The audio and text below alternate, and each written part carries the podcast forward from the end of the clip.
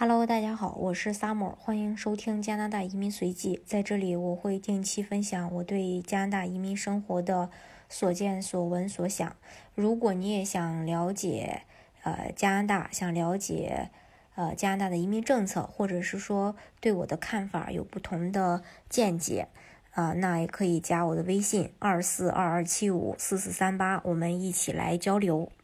在前几期的节目当中呢，跟大家分享了加拿大比较主要的城市。那么在接下来的几期节目里呢，我会在定期去跟大家去分享一下每个省的一些移民项目，争取呢让大家对加拿大的各个省、各个的省的移民政策。又有一个新的认识，让大家在选择移民方式的时候，呃，思路会更清晰一些。那今天呢，我们先来讲萨省，讲萨省的省提名到底有哪几类？按类别分的话，差不多有十二种。但是呢，从这十二种里呢，我们又可以分为三大类，一个呢叫做经验类，另一个呢叫海外技术工人类别，还有一个就是关于企业家和农场主的。经验类呢，其实主要针对的是说已经在萨省工作的申请人。那海外技术工人类别的话，主要是针对的是希望到萨省工作生活的人。呃，那关于企业家和农场主的话，主要还是说想在萨省去开展企业、创办公司、经营农场的这部分人。其中呢，经验类的话，啊，又分为了大概有五个类别。一个呢叫 skill worker with existing worker permit，中文翻译过来的话就是有工作许可的人。第二类呢就是呃 semi skill worker agricultural worker with existing work permit，呃就是持有工作许可的半熟练农业工人。呃第三类呢就是呃 health professionals，呃主要是。呃，医护专业人士，还有一类呢，就是关于酒店餐饮行业的。呃，第四类呢是关于卡车司机的。第五呢是关于在萨省留学的学生的。那我们先说第一种有工作许可的申请人，他的申请条件呢，首先要持有有效的联邦工作许可，另外呢有萨省雇主提供的 NOC 零 AB。类的，或者是萨省指定的技工职业的固定全职工作 offer。另外，要持有有效工签，在萨省至少要工作满六个月，并且，呃，雇主提供的 offer 还是永久全职的，而且雇主提供的这个永久 offer 必须，呃，跟你在过去六个月内所做的工作是一样的。如果你是呃，你的工作是 C 类的，你的语言最低要达到 CLB 四。另外呢，雇主要有 JAL。呃，那么这个项目主要针对的人群就是有封闭式或者是陪读工签在萨省工作的人士，呃，需要有劳工劳工部的批文，或者是说封闭式工签在萨省工作的人，或者是你的配偶在萨省读书，然后你拿陪读开放工签在萨省已经工作了六个月。呃，然后从事的工作呢，必须是零 AB 类的。那么这个工作签证的话是怎么来的呢？你首先你得要有雇主，雇主愿意雇佣你，而且还配合你去办这个工签。要么或说你的配偶在萨省留学，你拿的是呃开放式工签。但是如果是说呃在加拿大留学的学生拿了毕业生工签。呃，即便是说他在萨省工作了六个月，他也不符合这个项目，所以他排斥了外省的留学生。不过呢，大家也不用担心，呃，如果说你做不了萨省，你其他条件符合的话，你还可以走联邦的 CEC。这个项目呢，它不用打分，直接可以递交申请，获得省提名进入联邦。整个周期的话，会在一年半到两年左右，呃。申请移民的这段时间是一定要在萨省生活或工作居住的，并且要满足相关的居住意向，你是不能离开的。对了，说到这儿呢，我突然想起一件事儿啊，就是说，因为萨省的项目涉及的比较多，呃，大家针对它的申请要求的话，我会在我的公众号上就对这十二个项目进行一整篇的一个罗列。大家如果这个时候再去看着这个文字版的，听我的音频版的，可能会更加清晰一些。但是呢，我可能是说我的音频版会先呃发到这个喜马拉雅上，之后呢，我会在公众号上同步。大家如果单纯去听音频听不那么明白的，大家呢可以再去关注我的公众号，在公众号的加拿大移民随记的文字版里呢，大家可以看到这一期的呃萨省。嗯的十二个项目，好，我们接着再说第二个项目，持现有工作许可的半熟练农业工人，就是 semi-skilled worker，呃，agricultural worker with existing work permit，他的申请要求也是要有有效的工签和雇主的 offer，曾经在萨省工作或至少。六个月的普通的农场工人或者苗圃或温室的工人，他可以直接申请移民。这一个半熟练呃农业工人类别呢，他对呃这个申请人是有要求的。他只针对两个 NOC，一个是 NOC 八四三一一般农场工人，第二个呢是八四三二苗圃和温室工人。只有这两类人可以去申请，其他人是申请不了这个项目的。另外，他还要。呃，有效的这个 JAL，然后为提供 offer 的雇主至少工作呃六个月，并且 offer 职业必须与过去六个月的工作是相同的，跟呃第一类也是一样的。如果申请人当前不在萨省，也可以，只要你曾经在萨省工作过六个月，也是符合要求的，并且也要。持有有效的联邦工作许可，然后学历这块的话，就高中及以上学历，海外学历呢需要通过 ECA 学历认证。如果工作 offer 的职业属于 NOCC，则语言至少要达到 CLB 四。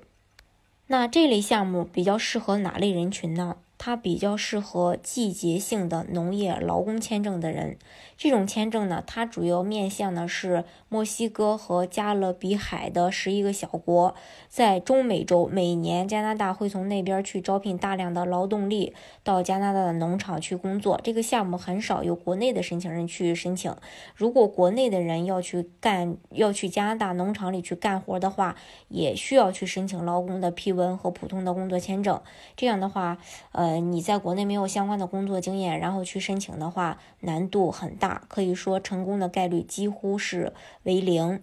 所以呢，它呃会比较适合我刚才提到的这部分申请人，跟中国大陆的申请人来说是基本上申请这个项目是没戏的。同样，他也不需要打分，直接可以递交申请，获得呃省提名进入联邦。第三类呢，就是关于医护专业的人士，呃，他也是要求持有效的签证，在萨省工作满至少六个月。有萨省雇主提供的长期的全职工作 offer，并且呢，这个 offer 还要满足由申请人当前工作的省级的卫生局或健康教育机构签发的，或者是证实申请人在萨省医疗机构工作的长期的安排证明材料，包括这个呃商业计划书、合同、合作协议、其他的扫描文件等等。另外呢，也是需要雇主有 JAL 的。这是关于这个医护专业人士，他针对医生的要求。另外，他还有针对护士的要求，就是说也是需要在萨省做护士这个职业至少六个月，同样也要获得萨省呃的这个长期的全职工作 offer，还要满足萨省卫生所的呃卫生的监督所啊、萨省癌症机构呀，还有其他公共资助卫生机构的这些。呃，相关的呃雇主才可以。另外也是需要这个 JAL。呃，其实这个项目的话，也不是特别适合国内的申请人。为什么呢？因为呃，加拿大它是不承认国内的医生和护士的。即便是说你在国内做医生，也是一把手，然后是主任级别的，可能说呃，你一年主刀的手术可能比加拿大一家医院里的手术还要多，经验也很丰富。即便是在这样的情况下，他也不承认，除非说你有加拿大的这个医生和护士的从业执照，呃，这个是可以的。如果你没有的话，他是不承认的。所以跟国内的护士、医生基本上也是无缘。接下来一类呢，就是关于酒店餐饮行业的，当然也是需要持有效的工签，在萨省工作至少满六六个月。呃，你现在在萨省工作也可以，曾经在萨省呃工作过六个月也可以。另外，它也是有针对的 NOC，比如说 NOC 六五幺三餐饮服务员，NOC 六七幺幺食品。呃，柜台服务员或厨房帮手，NOC 六七三幺家政清洁人员，只有这三个 NOC 的申请人才能申请。如果是说其他的是申请不了的，同样也是需要至少完成十二年级的基础教育，然后呃有这个萨省授权的参与酒店服务项目的雇主，也需要雇主呢有 JAL，另外语言的话也要达到 CLB 四的一个水平。同样的也是需要全职的永久的工作 offer。这个项目的话呢，它对雇主的要求会比较高。呃，同样它也不需要打分，直接递交申请，获得省提名，进入联邦阶段。整体的周期差不多也会在一年半到两年这个样子。还有接下来的一个类别就是关于卡车司机的。卡车司机的话，也要受雇，呃，雇主呃工作六个月，并且是萨省指定的运输公司。呃，如果不是萨省指定的运输公司，这个也不可以。另外还有萨省的 EA 驾照。另外呢，雇主还是需要去申请 LMRA 的。呃，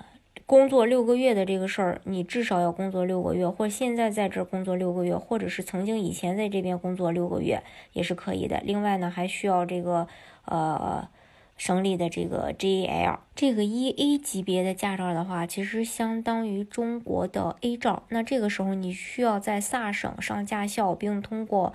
呃卡车司机的这个考试，你才可以去卡车公司去上班。当然呢，这几年呃也有人会通过这个项目来拿身份，但是你能做的前提必须是你的雇主要满足我刚才提到的特定的运输公司的要求。第二，你本身必须有能力通过萨省的考试获得驾照，然后开始去积累经验。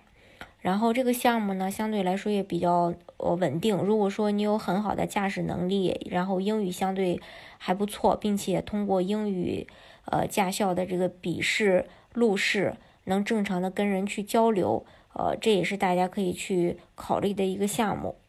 但前提是你怎么样去获得呃加拿大的工签，怎么去获得劳工部的这个批准，然后这个呢是一个难点。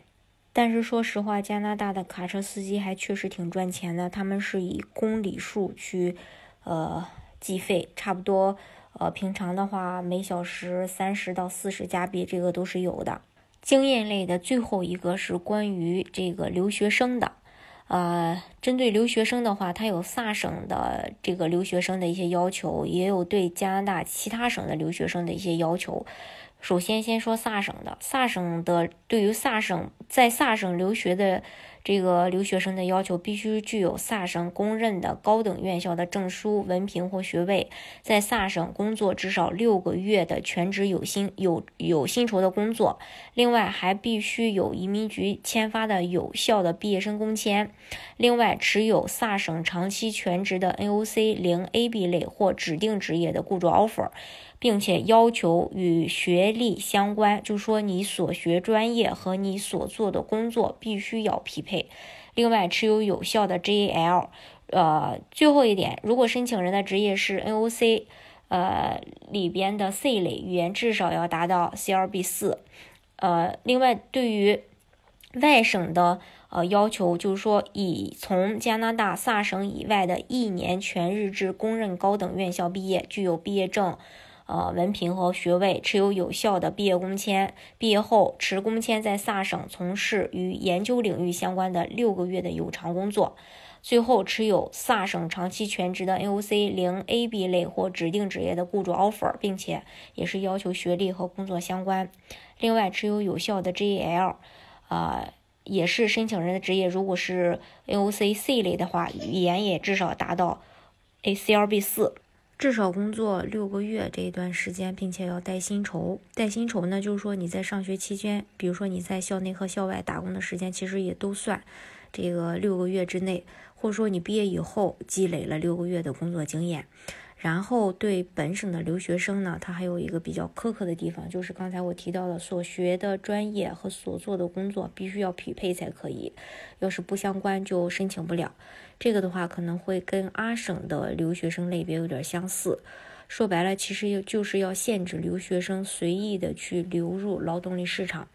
不过，像在 B.C 省呢，它就没有这种限制，这也正好去体现了加拿大各个省之间的政策的差异。呃，各个省对于移民政策的自主性还是很强的，这也是为什么说有的省审核的周期快，有的省审核的周期慢，宽与松也是看各个省之间的这个政策的情况。所以，不同的省份对留学生的就业政策也是有非常大的差异的。虽然说留学的途径是一样的，但是每个省设计省提名的时候，对留学生的政策其实都是有一种倾向性的，或者说比较保守。这种政策的倾斜对留学生毕业后的择业，包括择业之后申请移民，都会带来一些很大的影响。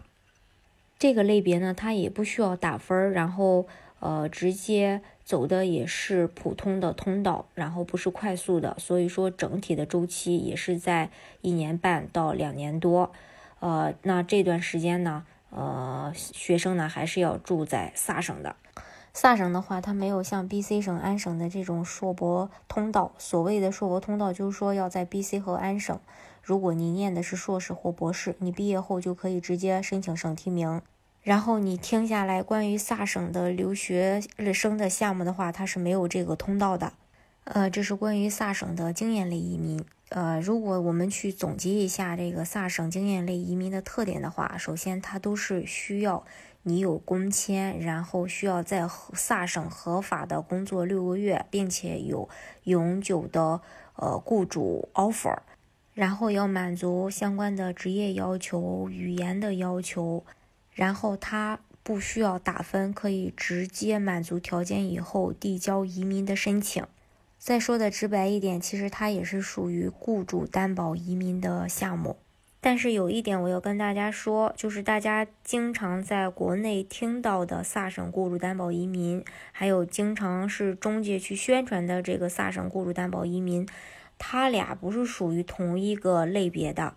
呃，在国内经常听到的这个萨省雇主担保移民，指的是海外技术工人类别，就是我们接下来要去讲的第二个大类别，International Skill Worker 呃 Application，呃，翻译过来叫做海外技术工人类别。那它包括三个类别，一个叫呃，International Skill Worker Employment Offer 就有雇主类别的。第二个呢叫做 International Skill Worker Occupation in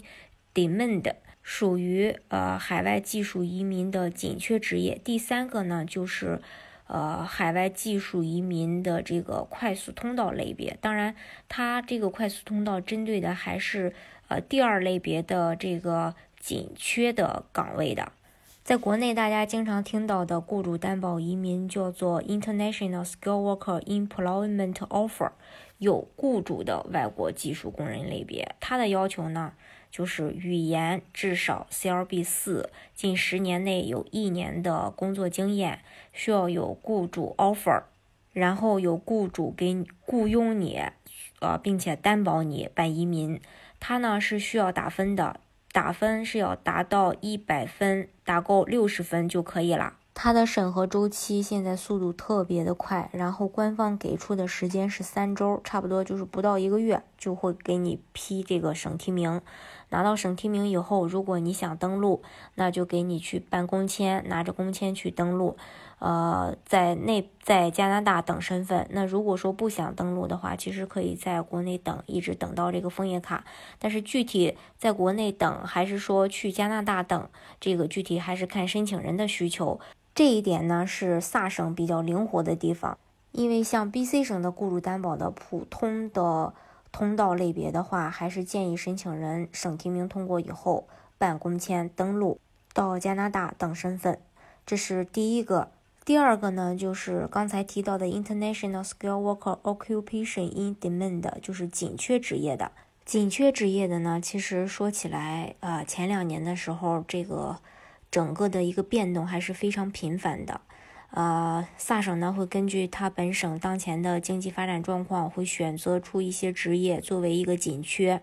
然后你在这个紧缺职业列表里的申请人就可以递交移民的申请。在二零一八年七月十六日之前，都是说只要是满足一百分打分及格线六十分，然后在开放名额的时候，你就有资格去抢名额。那从二零一八年的七月十六日之后。他废除了这个抢名额的政策，改为 UR 打分择优录取，谁的分数高，谁就能够被邀请到。然后之前的职业列表经常变，然后后来呢，呃，也是说，呃，剔除了一些不被邀请的职业，剩下的职业呢，他会根据他省里的，呃，请需要吧，也是会去随机的去，呃。火药筛分。另外呢，还有第三个类别，就是萨省的 EE 外国技术工人类别。当然，他用的这个职业列表是跟紧缺是一样的。他要进入 EE 的候选池，首先呢，他要满足萨省的评分打分六十分，然后从事紧缺职业，从事紧缺职业，然后也不需要雇主 offer。其实也可以叫萨省 EE 紧缺职业无雇主类别。然后省提名批准以后呢？为这个 CRS 打分打加六百分，它的条件是同时要满足联邦技术移民的打分，又要满足萨省的评分，同时满足你才可以。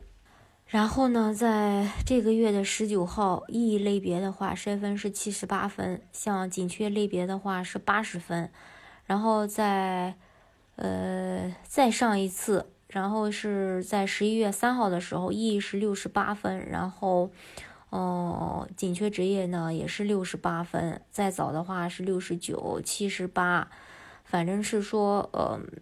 如果是你作为申请人，你要是达不到这个七十分，或是八十分或六十九分左右的话，就不建议大家再去考虑这个项目了。而且，如果你去看它的打分表的话，我们普通的人在国内的申请人其实是很难达到这个分数的，因为他满分就一百分，然后有雇主就是三十分，剩下的就是七十分。你即便是说你，呃，其他的那些分数，比如说你年龄，呃，在二十二到三十四岁之间是十二分，然后有近。十年的工作经验的话是满分十五分，如果你的学历是硕士或博士的话，也是最高分二十三分。如果你的语言能考到 CLB 八的话，就是听力七点五，阅读六点五，口语和写作都六点五，是二十分。你把这几个都得了满分才七十分。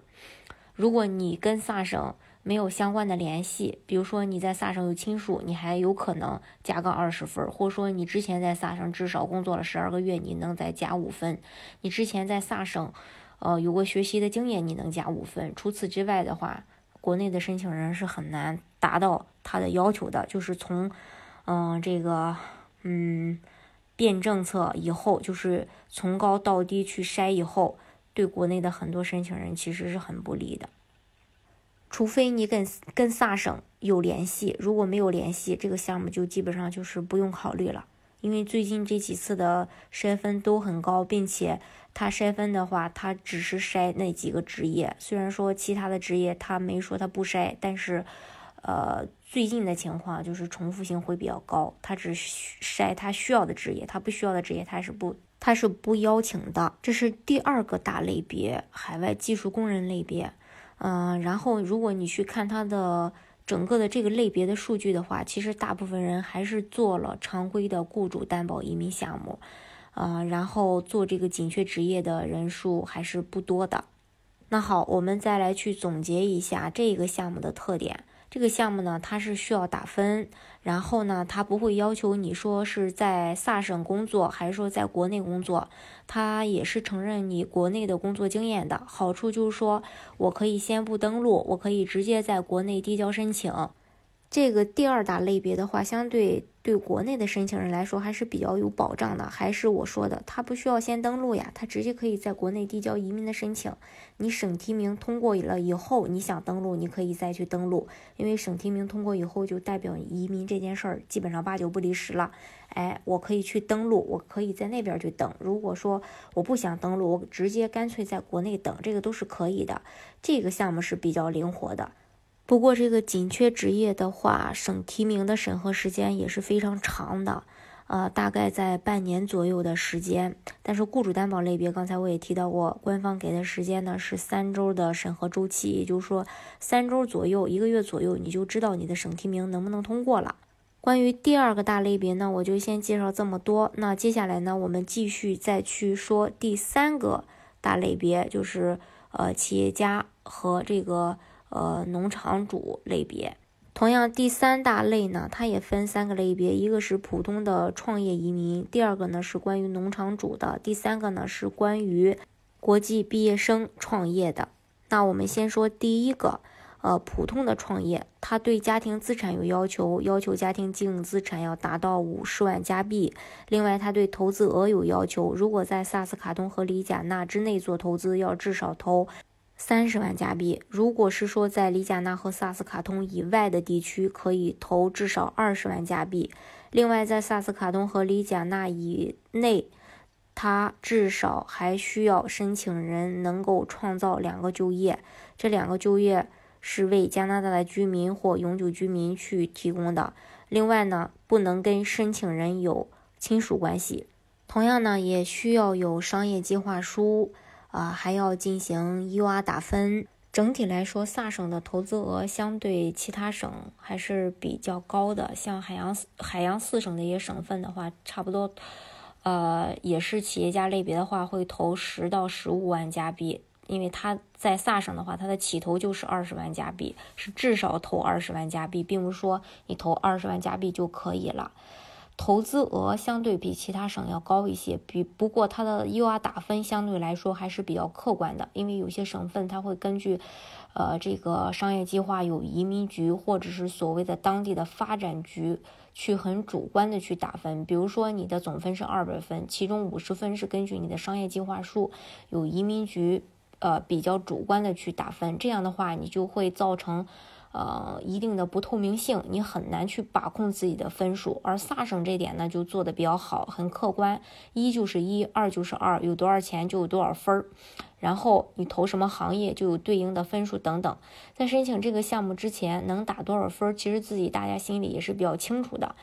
他这个项目面向的就是企业主和高管。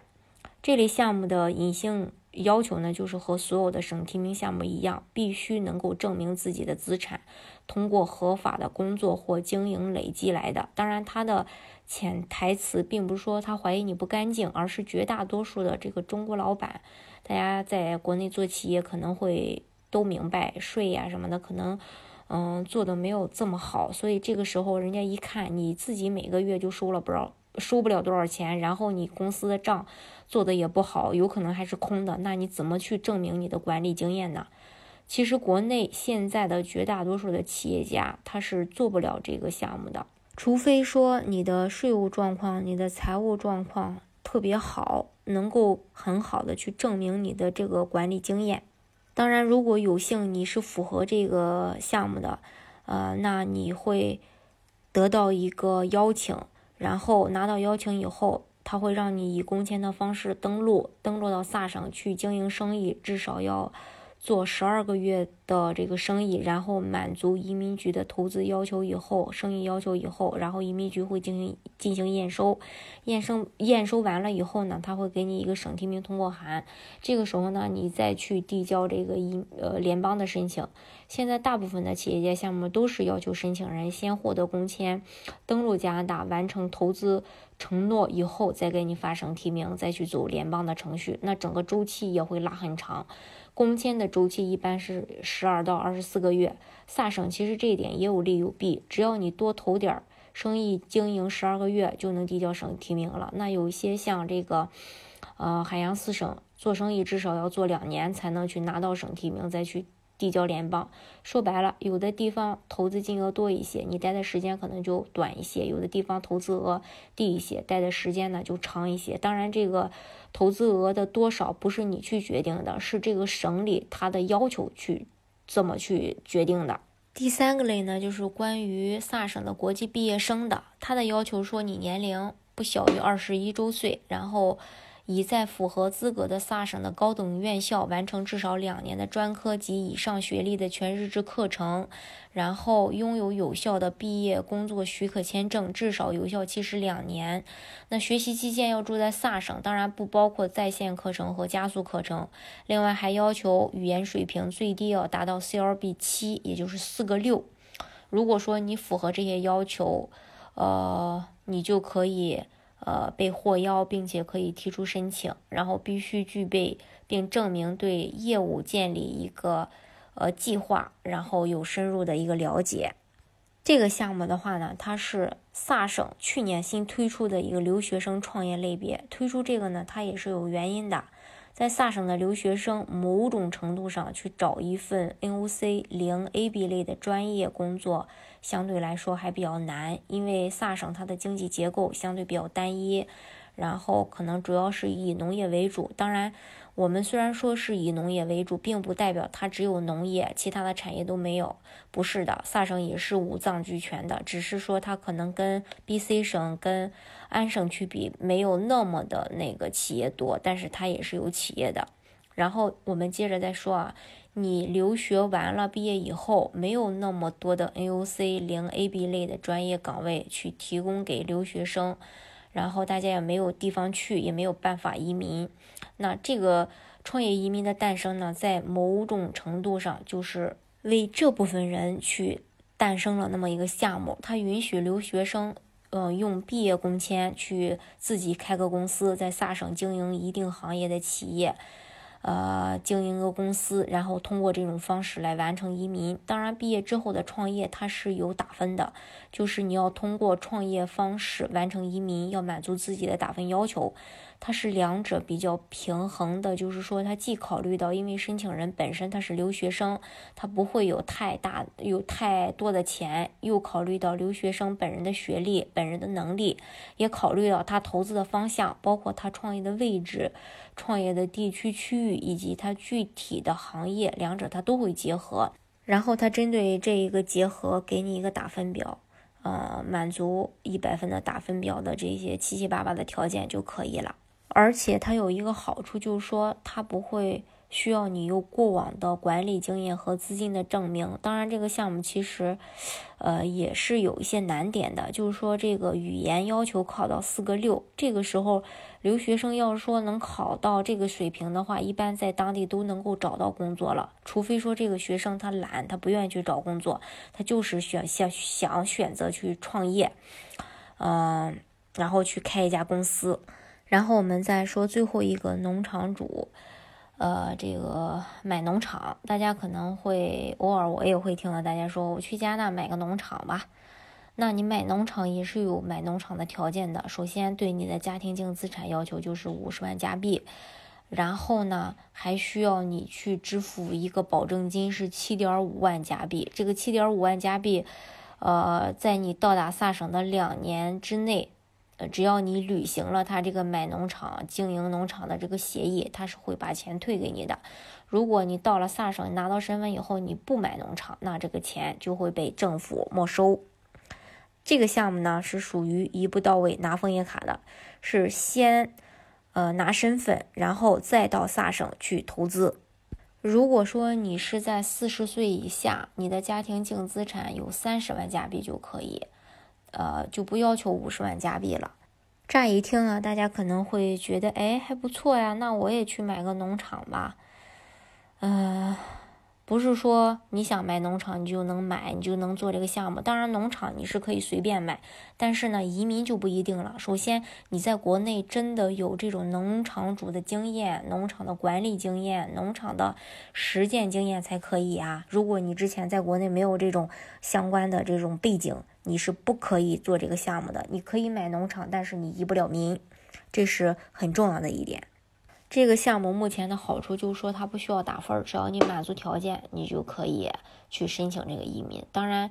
呃，根据加拿大未来的这个移民方式，我们也可以去判断，未来很有可能会打分，然后很有可能会择优录取。另外一种趋势就是跟其他省一样，可能会先改，会改成说先拿个一到两年的工签，之后去满足这个投资农场的需求，然后再拿到枫叶卡。所以说，呃，你目前如果真的是做呃这个农场，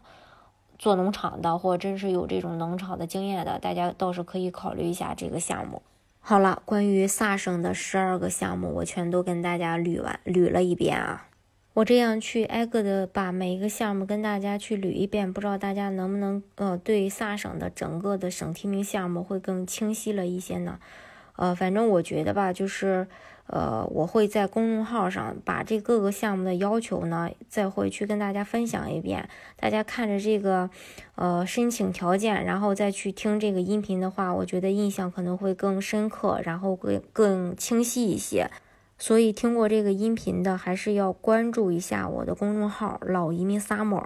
在公众号里面也有加拿大移民随记这一个栏目，所以我会把这个十二个项目吧放到。